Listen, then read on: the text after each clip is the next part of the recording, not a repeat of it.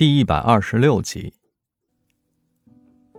莫卫盯着那瓶香水，想起劳拉有一瓶同款的情侣香水，平时就放在办公室的抽屉里，偶尔也会拿出来玩赏。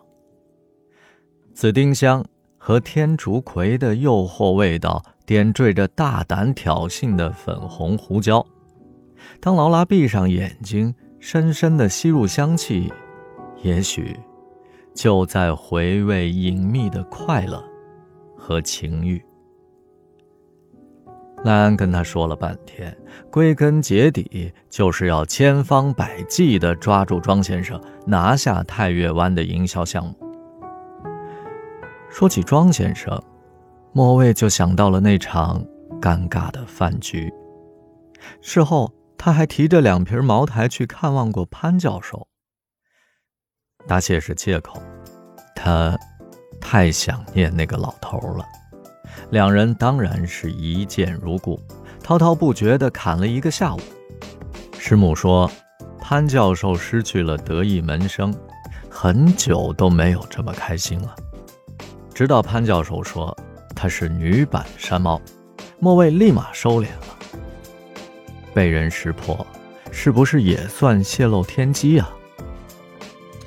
潘教授说，他准备帮宋玲开一间画廊，还要给他办首场的个人画展，目前正在拉赞助。莫卫心直口快地说：“那宋玲那幅朱雀图不过是工匠之作。”潘教授说：“他工作以后才开始画画，灵气十足。”这种半路出家的画家，往往一发不可收拾。美玉还需精工琢，他需要栽培。潘教授的笑容里有种不可思议的赞赏。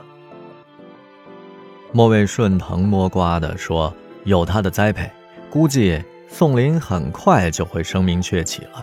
他们的公司擅长展会策划，期待和潘教授一起合作。”办画展，赖安用指关节敲敲桌子，莫卫的眼睛从香水移到了他的脸上。他眉头紧锁，两眼放光，仿佛庄先生是唯一的救命稻草，能扭转整个公司日益亏损的局面。那老家伙对咱们公司根本不感兴趣，更谈不上信任。怎么会把这么重大的项目交给我们？别盯着太月湾，先种点小花小草吧。谁不懂大客户需要精心栽培？可我们没时间。年底第一期项目就要启动了，眼下各类广告公司和地产营销集团都跟狼群似的扑了上去啊！我们不能坐以待毙，不能错失商机呀！莫卫走出办公室。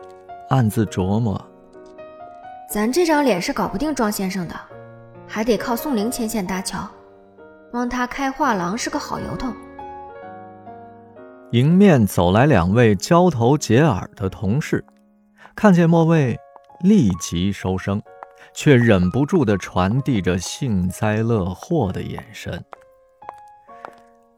自从进了公司，被人孤立。嘲弄是时而有之，但今天格外严重。空气里似乎弥漫着杀气。正在格子间里打电话的另一个同事见了他，竟然捂着听筒低头窃笑。莫卫恨不得揍他两拳。初来乍到客服部，还是不要惹是生非。他忍气吞声地走回了座位。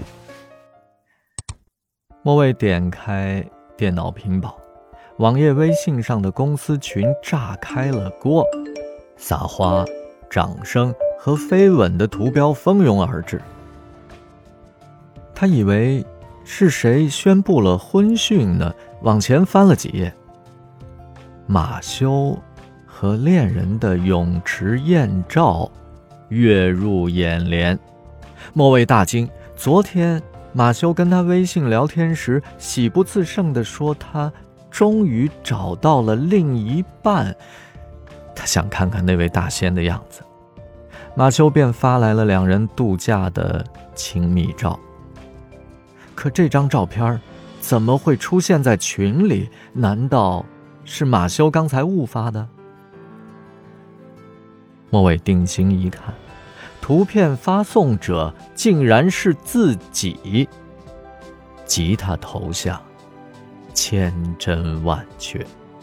发送时间是十五分钟以前，他在赖安的办公室。他的脑袋轰然爆炸，胸脯剧烈起伏，他把杯子摔在地上，大喊道：“哪个混蛋动了我的电脑？有种站出来！”一屋子的人面面相觑，瞬间静得出奇。莫卫吼道：“再不出来，我去调监控录像！侵犯隐私权是违法的。”